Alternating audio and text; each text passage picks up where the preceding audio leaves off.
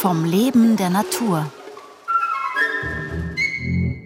Diese Woche Lebensgemeinschaften mit Insekten. Der Biologe Rupert Keinradl spricht über die vielfältigen Formen von Wechselbeziehungen. Heute der Bienenwolf und seine Bakterien. Eine Symbiose bei Insekten wäre zum Beispiel die Symbiose von Insekt und Bakterien. Beim Bienenwolf. Vom Aussehen her schaut er eher aus wie eine Biene, halt nur viel, viel größer, viel kräftiger mit Beinen, die dann die Biene gut backen können. Die Bienenwölfe sind äh, solitär lebende Grabwespen. Die Grabwespen ernähren sich natürlich von Fleisch von anderen Insekten.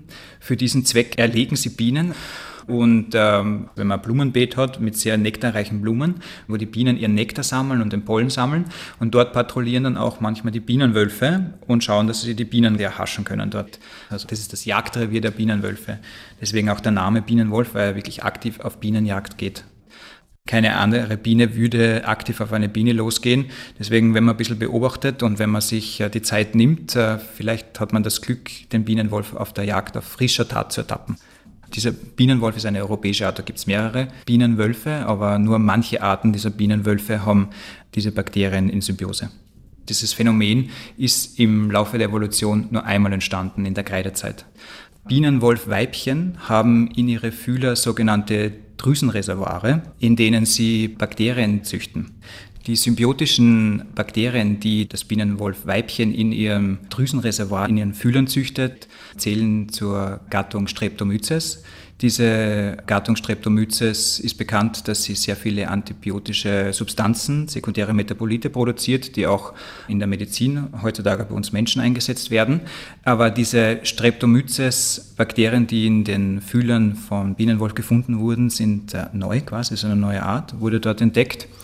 Diese Bakterien können auch vom menschlichen Auge frei gesehen werden, weil die werden teilweise auch, wenn sehr viel produziert wird, in diesen Drüsenreservoiren auch an die Oberfläche abgegeben und die erscheinen dann in so einer weißlichen Schicht auf den Fühlern. Die Weibchen jagen die Bienen und wenn sie dann eine Biene erwischen, dann stechen sie in den Thorax, in den Brustteil der Biene und lähmen sie damit. Diese Biene wird dann in den unterirdischen Bau der Wespe verschleppt und äh, dort mit einem Ei belegt.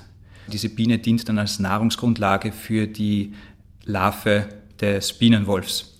Während dieses Vorganges bringt auch das weibliche Bienenwolf-Individuum diese Streptomyces-Bakterien in diese Bruthöhle ein diese Streptomyces-Bakterien dienen somit auch zum Schutz der Nachkommen des Bienenwolfes, damit sie nicht äh, verschimmeln quasi. In diesen unterirdischen Bauten ist der Druck von Schimmelpilzen, von Schadpilzen, aber auch von Bakterien sehr hoch. Und diese Streptomyces-Bakterien beschützen die Nachkommen des Bienenwolfs. Wenn dann die Larve des Bienenwolfs schlüpft, frisst sie dann an der Biene, verpuppt sich dann und auch in den äußeren Schichten werden dann diese Streptomyces-Bakterien eingearbeitet und dienen somit auch als Schutz der Puppe während der Metamorphose. Der Bienenwolf selber lebt nicht im Boden. Die Entwicklung der Larve findet sich im Boden, in Brutröhren, wo die Larve dann an den erlegten Bienen sich ernährt, sich dann verpuppt und dann bis zu neun Monate braucht, bis sie sich dann aus dem Kokon dann befreit und dann als erwachsener, adulter Bienenwolf das Licht der Welt erblickt die Stadien der Eierplage, die Stadien der Lavalentwicklung und das Puppenstadium findet unterirdisch statt, währenddessen die Imago, das vermehrungsreife Insekt, sich an der Oberfläche befindet. Das adulte Tier des Bienenwolfes stirbt dann im Herbst, währenddessen sich dann die Brut unterirdisch dann den Winter überdauert und dann im nächsten Jahr dann wieder schlüpft.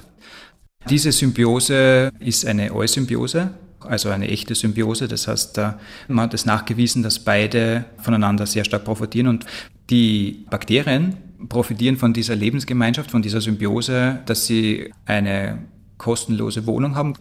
Und auf der anderen Seite haben eben die Bienenwölfe selber antibiotischen Schutz dieser Bakterien dann für ihre Brut. Morgen um 5 vor 9 die Ameise und der Schmetterling.